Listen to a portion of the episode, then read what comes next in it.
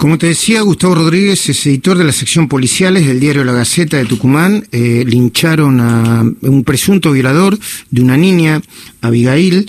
Eh, en, la nota que escribió aparece el testimonio de la madre de la niña diciendo esta muerte no era la justicia que buscaba la familia de Abigail, el representante legal de la, de la niña, mejor dicho, José María Molina, se lamentó por la violenta muerte de, eh, le, decían, el apodo es culón, Guaymás. Hubiéramos preferido que afronte el proceso judicial para que reciba una dura pena, explicó.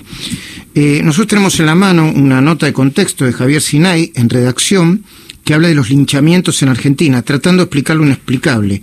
El hartazgo por el delito y la poca eficacia del sistema judicial influyen en la justicia por mano propia, pero lo hacen más que la, eh, pero lo hacen más que las redes sociales y WhatsApp. Y bueno, hay una nota muy, muy interesante acá, de la que después vamos a dar cuenta. Gustavo Rodríguez, eh, buen día, ¿cómo va? Todo el equipo de la mañana de CNN Radio te saluda, ¿cómo va? Buenos días, Luis. Buenos días a toda tu audiencia. Bueno, eh, no es un buen día para Tucumán, obviamente. Eh, lo que sucedió en, en esta provincia fue directamente desastroso. Eh, eh, empezando por el crimen de esta pequeña que fue abusada, se confirmó que fue abusada antes de, ser asesinada.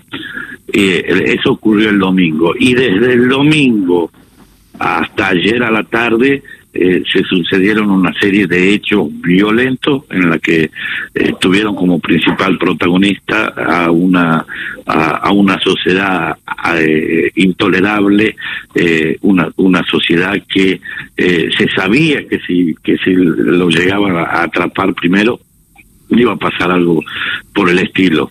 Eh, eh, dentro de toda esta crónica de horror decir de este caso, eh, también aparece la agresión que sufrió un hermano, un medio hermano de del señor, del acusado, del principal sospechoso, que ocurrió el lunes por la tarde.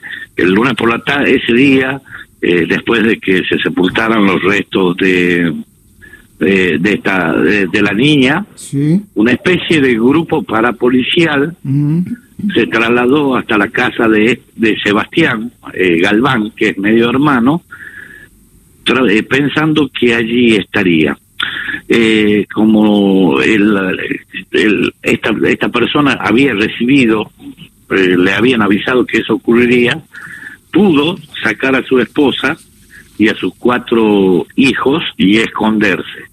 Esta banda ingresó, le destruyó la casa, eh, le robaron cosas y, lesion y lastimaron a, una cuñada de él que había pretendido evitar ese incidente. Eh, esta persona, la, la, dueña de la vivienda, no tenía contacto con su hermano desde hace más de, de hace más de 10 años. Después se desencadenaron otros problemas, otros incidentes en distintos sectores de, de la zona donde se produjo el, hecho y había un, denominador común, que era una Toyota Hilux gris y una Ford Eco, eh, negra. Eh, la eh, los investigadores identificaron que los ocupantes de, esa, de esos vehículos, que eran más de 10, eh, eh, respondían a un tal el tuerto. Este tuerto es un conocido tranza del barrio que eh, de alguna manera se pretendió hacer justicia para lograr que la policía deje de recorrer esas calles para poder continuar con su negocio. Qué bárbaro. Lo que no pudo hacer el tranza lo hizo un grupo de más de aproximadamente 150 personas que encontraron en, en el barrio 240 viviendas al sur de la, de la capital tucumana, en otro extremo, lo encontraron a Guaymas deambulando. Y bueno, eh, comenzaron a golpearlo, y justo pasaba por el lugar un patrullero con dos policías que se detuvo sin saber quién era la persona que estaba golpeando y pensaban que era un un linchamiento más a un a un a un arrebatador y trataron de socorrerlo. Pidieron refuerzos llegaron rápidamente otros seis policías más pero esa turba le quitó, le quitó al, al, al a Guaymas y lo terminaron linchando matando, lo mataron a golpes. Y, eh, eh, ahí se ven como unos botellazos, ¿no? Eh, que le pegaron con, con, botellas o algo parecido a botellas. Yo no, no alcanzo. Sí, tiene golpes con elementos contundentes de todo tipo, tiene puntazos, es decir, que también lo atacaron con, con armas blancas y en su cuello tiene un, atado un pedazo de piola con, con, la que supuestamente lo arrastraron, arrastraron varios metros. Eh, en momentos dados, eh, ya cuando la, la situación, eh, ya había por lo menos 50, 60 policías, pero la, turba ya era de 500, comenzaron a gritar, traigan nafta que le, que lo, y le prendamos fuego.